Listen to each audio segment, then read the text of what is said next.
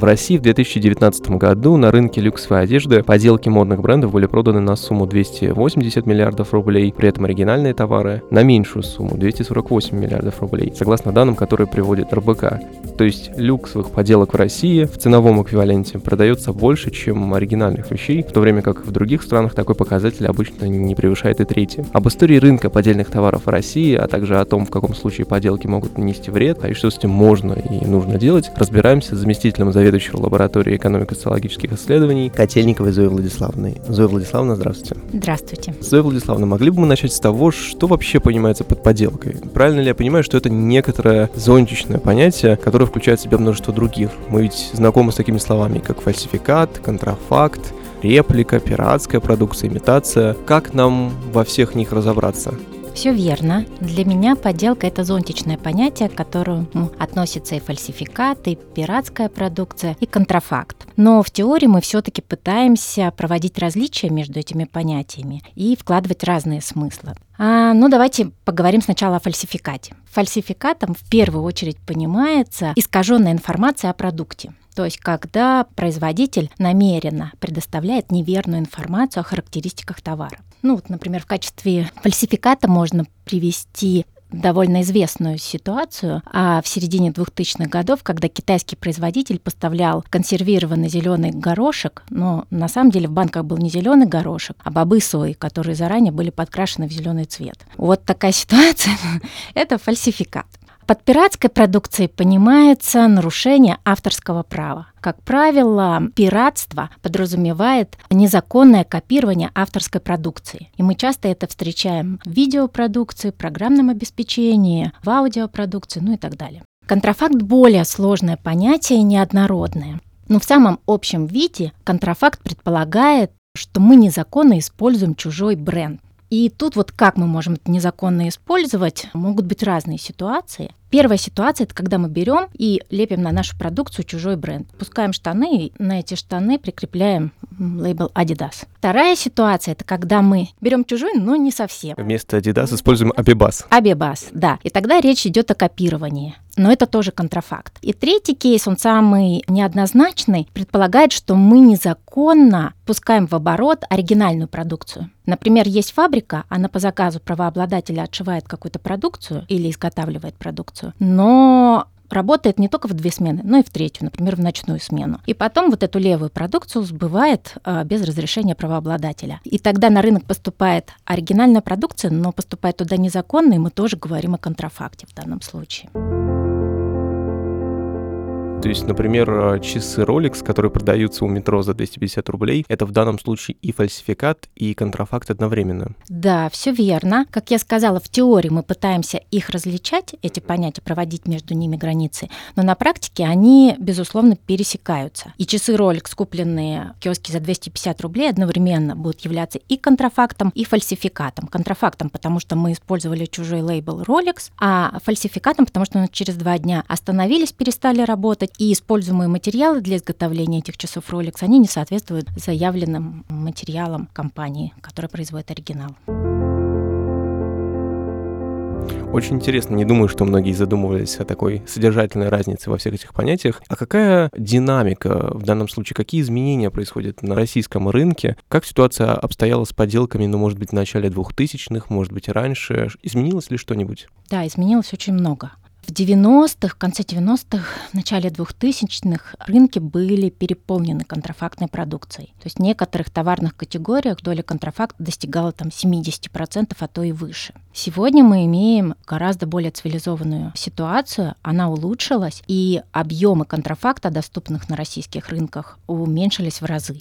И много, конечно, происходило изменений на рынках контрафактной продукции. Ну, там приведу несколько. Прежде всего, бизнес, который вовлечен был в производство и в реализацию контрафактной продукции, он мельчает. То есть все меньше и меньше крупного бизнеса задействовано в подобной экономике. Вторая тенденция – то, что растет качество подделок. И сегодня мы с трудом вообще можем отличить оригинал от подделки или подделку от оригинала, опираясь на цену, качество и прочие характеристики. Ну а самое главное изменение, наверное, которое можно отметить, оно связано с тем, что в 90-х годах и в 2000-х контрафакт или поддельная продукция была социально приемлемой. То есть люди, государства, суды вполне себе толерантно относились к подделкам. И более того, мало кто вообще мог помыслить подделку или контрафакт в терминах антиправового действия, как нарушение или преступление. Сегодня мы имеем абсолютно другую ситуацию, то есть люди понимают, что такое интеллектуальная собственность, что означает охрана интеллектуальной собственности, совсем по-другому относятся к этим вопросам. Вы говорите, что подделки стали лучше и по качеству, да и по цене они зачастую стоят столько же, сколько и оригинальная продукция. А какие товары подделываются больше всего? У нас есть как раз актуальные данные. Сейчас статистику, которую я приведу, она относится к октябрю текущего года, точнее 2022 года. Это информацию, которую мы получили в результате опроса потребителей. Согласно этим данным, первую строчку, безусловно, занимает одежда, обувь и аксессуары. А здесь чаще всего потребители встречают подделки. Не следуют табачные изделия, затем продукты питания, безалкогольные напитки, лекарственные средства, к ним примыкают косметика, ну и средства гигиены. Важно здесь обратить внимание, что потребители указывают на такие сферы, как лекарственные средства, продукты питания, табачные изделия. Это все сферы, где низкокачественные подделки, вообще товары, могут нанести серьезный ущерб здоровью потребителей. Поэтому это, конечно, требует э, особого внимания. А есть ли также какая-либо информация о том, где этот товар продается? Является ли вся эта продукция уделом лишь блошиных рынков или натолкнуться на очередную поделку можно и в каком-нибудь вполне престижном и современном торговом центре? Раньше, в 2000-х, в начале 2000-х годов, поделки можно было встретить везде независимо от канала а, реализации товаров. Сегодня, конечно, ситуация иная, и поделки, как правило, концентрируются в мелкорозничной торговле, в открытых рынках, и главный канал их сбыта — интернет. То есть социальные сети, разные маркетплейсы, они это добавляют тут, раскручивают эту ситуацию. Но важно сказать, что, конечно, ты не застрахован как потребитель от встречи с подделкой в любом месте, включая какие-нибудь известные сетевые магазины. Например, продавцы могут себя вести недобросовестно и подмешивать просто неоригинальный товар в оригинальный, и тогда уж, конечно, нет никаких шансов сориентироваться, что ты покупаешь, э, какое происхождение имеет этот товар. А про тех, кто продает поделки специализированно, платят ли эти люди налоги или это своего рода криминальная экономика? Производство и сбыт подделок может быть как частью криминальной экономики, так и частью белой экономики. И я приведу в качестве примера кейс тоже середины 2000-х годов, когда крупный отечественный производитель поставлял на рынке косметическую продукцию с названием «Ливея» тоже в сине-белых цветах. В общем, очень напоминающую продукцию немецкого производителя Невея. И они это делали вполне себе легально, ровно до того момента, пока Невея не доказала в суде, что это является контрафактом и не приостановила их деятельность. Вот ровно до а, судебного разбирательства деятельность отечественного производителя была вполне легальной частью белой экономики и платили все налоги. Очень интересно. А как в таком случае вы изучаете подельщиков? Каким методом, каким инструментом обычно прибегают социологи? У нас опыт большой, я имею в виду лаборатории экономико-социологических исследований, опыт изучения этого сегмента, но, как правило, мы все-таки интервьюировали, имели дело с правообладателями и всеми, кто сопровождает их в борьбе с подделками. Это юридические фирмы, представители правоохранительных органов, представители государства, частные охранные фирмы, которые им помогают с мониторингом рынков и так далее.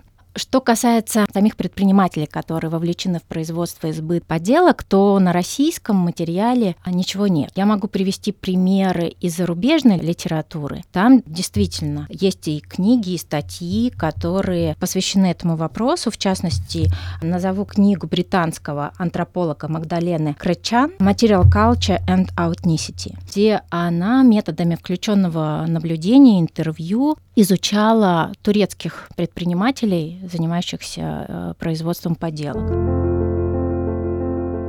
Еще одна книга Мэтьюса Дьюи «Making at any cost» она посвящена большому рынку Ла Салада в Буэнос-Айресе, где он также методами включенного наблюдения, интервью изучал этот вопрос ну, с точки зрения торговли и производства контрафакта. Очень интересно, я думаю, а, многие наши слушатели обязательно ознакомятся, хотя бы посмотрят на эти книжки. Что касается вашего собственного исследования, насколько я помню, 60% респондентов отмечали, что многие поддельные товары опасны для здоровья. Но, собственно, вы сегодня об этом уже и говорили. При этом также 60% соглашались с тем, что с помощью приобретения поддельных товаров некоторые люди могут хотеть ввести в заблуждение окружающих относительно своего положения, будь это социальный статус или экономическое материальное положение. Что называется «красота требует жертв». Что говорят социологи об этом? Вот что точно могу сказать, это то, что отношение потребителей к подделкам амбивалентно. И в их головах сочетается несочетаемое. Очень мало людей, которые однозначно там, позитивно или однозначно отрицательно относятся к подделкам. У людей все-таки, а, как правило, они испытывают смешанный набор чувств. Важно, наверное, сказать, что по нашим данным, которые соответствуют международным исследованиям, большинство все-таки потребителей и покупателей подделок делают это не намеренно, случайно в результате обмана со стороны продавцов. И лишь одна треть примерно покупателей контрафакта а, осознанно приобретают подделки, заранее зная, что это не оригинальный товар. Но и те, и другие ну, если пытаться объяснить, что их мотивирует, почему они покупают подделки. И в первом во втором случае важную роль играет ценовой фактор. Вот если люди ищут максимально выгодную покупку по цене, и цена для них главная характеристика, то у них больше шансов натолкнуться на контрафакт по сравнению с другими покупателями, даже теми, кто очень уж увлечен брендами. А борется ли как-то государство с этим? Вообще борьба с контрафактом — это сложная история, и в ней инициатива прежде всего принадлежит правообладателям. Именно они здесь являются жертвами, даже не потребители, а правообладатели, потому что именно их права исключительные на использование бренда нарушаются, именно они терпят экономические убытки, страдает их имидж, ну и так далее. И поэтому борьбе с контрафактом многое зависит от того, какую позицию займут правообладатели. А их позиция очень неоднородна. Безусловно, если мы возьмем всех правообладателей, то их условно можно разделить на две группы. Те, кто борется, и те, кто не борется. Те, кто борется, также есть две подгруппы. Первая подгруппа занимает довольно жесткую позицию. Они используют все средства, экономические, юридические, для того, чтобы отстаивать свои права. Любое дело, даже если это одна упаковка, одна единица товара, которую продают во Владивостоке, а сама компания находится в Москве, они все равно возьмут э, в работу, доведут до суда. Для них это условно говоря, дело чести, принципа. Вторая группа, так скажем, борцов, она все-таки скорее ведет себя от случая. То есть они будут бороться только если объем подделок на рынке превышает их уровень терпимости к подделкам. Ну, то есть если игра, так скажем, предполагает победу, они смогут это свои интересы отстоять в суде, не смогут доказать, что был принесен им ущерб, в этих случаях они будут включаться в борьбу. Вторая противоположная группа правообладателей, которые попустительствуют контрафакту, там тоже разные причины борьбы или не борьбы с подделками. Одни вынужденно попустительствуют, но у них нет столько средств, потому что бороться с контрафактом — это трудоемкий, а времяемкий, дорогостоящий процесс. Ну и плюс страшно. Это все таки ты должен иметь дело с криминальной экономикой, как правило. А вторая группа правообладателей, которые попустительствуют контрафакту, они к этому относятся весьма меркантильно. То есть, мол, есть подделки, зачем с ними бороться, когда их можно использовать во благо. Они являются рекламой нашего бренда, и, собственно говоря, мы можем прекрасно э, воспользоваться этой ситуацией. Но, как правило, такую позицию занимает все-таки бизнес, который не локализован э, в России. Но для всех правообладателей, неважно, какую они позицию здесь занимают, борьба с подделкой является чувствительным процессом. То есть никто из них не выйдет к потребителям и не будет кричать «ребята, меня подделывают». Они это рассматривают, такую позицию, как убийственную, потому что потребители от них отвернутся, считают они, они спокойно переключатся на продукцию их конкурентов. Поэтому вся борьба, она ведется невидимо, и вот на протяжении 2000-х годов очень много работы было проделано правообладателями для того, чтобы переквалифицировать их частные интересы в борьбе с подделками в общественные интересы, чтобы подключить к этому государство, чтобы государство почувствовало ответственность и уже без их инициативы имело имела возможности бороться с подделками. И для этого многое было сделано, в том числе были расширены полномочия правоохранительных органов в борьбе с подделками, ужесточено законодательство, ну и так далее, для того, чтобы перенести, ну или, так скажем, сбалансировать эту ответственность между правообладателями и государством. Но и государство, безусловно, тоже не стоит в стороне, активно подключается. Количество дел, связанных с административными нарушениями и уголовным законодательством, оно растет. Более того, многое делается в части контроля за рынками. Ну, например, постоянно и постепенно вводится система маркировки товаров, ну, так называемое их чипирование. И тогда есть возможность там, отслеживать в тех или иных сегментах оригинальную продукцию и неоригинальную продукцию. И, может быть, в завершении, что касается текущего кризиса в условиях, когда многие глобальные бренды уходят с нашего рынка, стоит ли россиянам ожидать наплыва каких-то новых поддельных компаний? Э, чего нам стоит ожидать? Хороший вопрос. Я его разделю на две части. Первая часть — изменилось ли что-то уже на рынках? И второе — чего нам ожидать?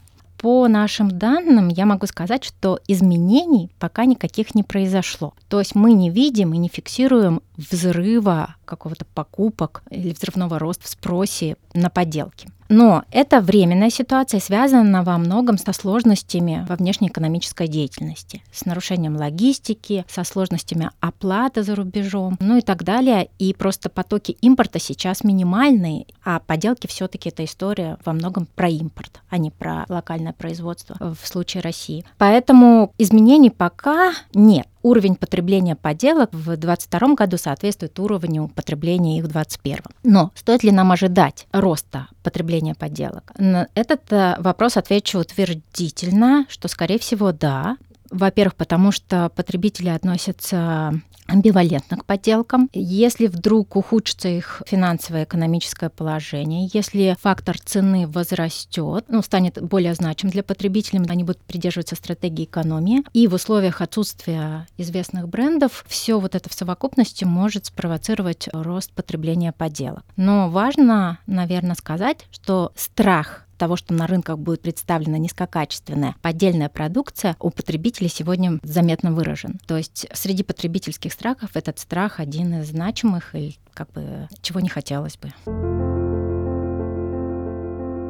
Вот такая сегодня была интересная и полезная информация. Действительно, наверняка вероятность того, что приобретение поддельного товара будет увеличено в той или иной степени, скорее всего, вероятность это присутствует. Нашим слушателям мы можем пожелать только того, что если они натыкаются на подделку, чтобы она не была вредной для здоровья, о чем сегодня говорила Зоя Владиславовна. Да, Зоя Владиславовна, заместитель заведующего лабораторией экономико-социологических исследований. Спасибо. Всего доброго.